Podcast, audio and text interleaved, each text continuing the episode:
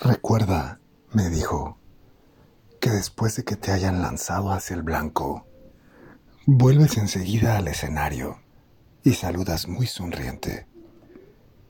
Y si por lo que sea, esperemos que no, sientes algún dolor o te has roto algo, tienes que mantener la forma y disimular para que el público no se dé cuenta de nada.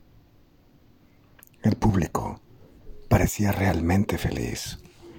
Animaba a los payasos mientras estos me metían empujones dentro de las fauces de cañón.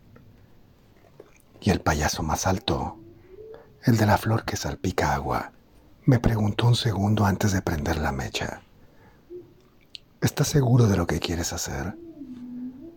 Todavía estás a tiempo de echarte para atrás. ¿Cómo asentí? Él insistió. Supongo que sabes que Istvan, nuestro último hombre bala, está internado en el hospital en estos momentos, con doce costillas rotas. Nada de eso, le dije. Solo está un poco borracho y lo han dejado dormido en su tráiler. Lo que tú digas, replicó el payaso de la flor que salpica agua, y suspirando, encendió el cerillo. A toro pasado, tengo que reconocer que el ángulo del cañón era demasiado abierto. En lugar de dar en el blanco, volé hacia arriba. Abrí un boquete en la tensada lona de la carpa y seguí volando hacia el cielo alto, bien alto, solo por debajo de la cortina de nubarrones negros que lo ocultaban. Volé por encima del autocinema, que ahora está abandonado y en el que Odelia y yo tantas películas habíamos visto. Por encima del parque infantil, por el que unos pocos dueños de perros daban vueltas estrujando las bolsas de plástico, y entre ellos vi al pequeño Max, que casualmente estaba allí jugando a la pelota, y que al pasar yo por encima de él, alzó la mirada y me dijo adiós con la mano. Y sobre la calle hay Arcón, donde en el espacio que queda detrás de la Embajada de los Estados Unidos vi a Tiger, mi rechoncho gato, intentando cazar una paloma.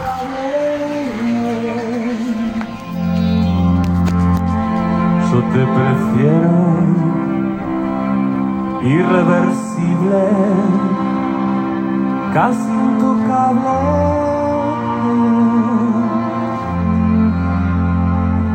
Tus ropas caen lentamente, soy un espía, un espectador.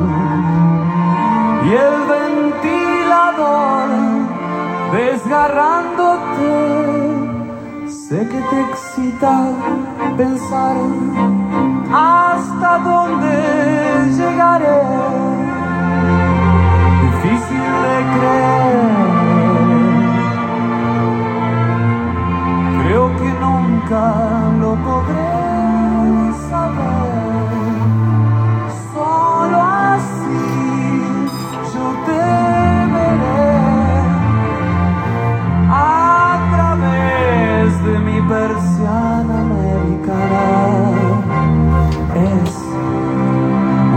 condena agradable.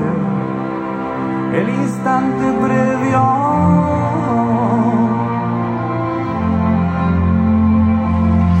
Es como un desgaste una necesidad más que un deseo.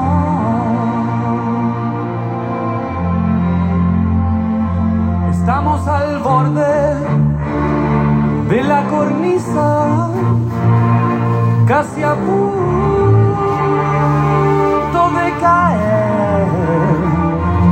No sientes miedo, sigues sonriendo. Sé que te excita pensar hasta dónde llegaré.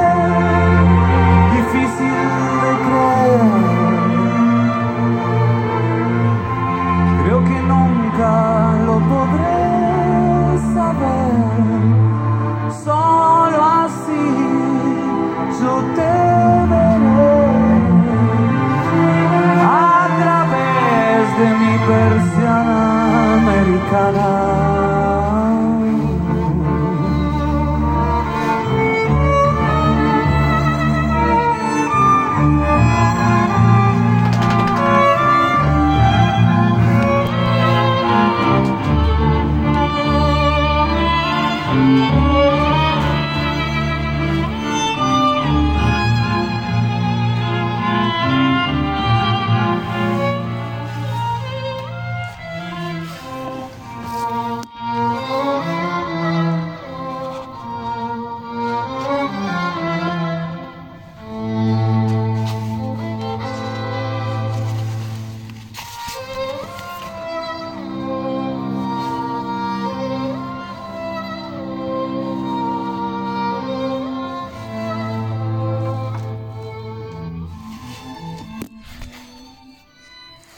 Segundos después, cuando aterricé en el mar, el puñado de personas que había en la playa se quedaron allí aplaudiéndome. Y al salir del agua, una chica con un piercing en la nariz me ofreció su toalla con una sonrisa. Cuando regresé al circo, todavía tenía la ropa mojada y todo estaba ya a oscuras. La carpa se encontraba vacía y en el centro, junto al cañón desde el que me habían lanzado, estaba sentado hijo contando el dinero de la caja. Fallaste el blanco, me espetó furioso, y no volviste para saludar al público como habíamos quedado. Así que te descuento 400 shekels. Me tendió unos cuantos billetes arrugados pero al darse cuenta que yo no los tomaba, me dirigió su torva mirada, típica de los de Europa, y me dijo, ¿qué prefieres, hombre? ¿Tomar el dinero o arreglártelas conmigo?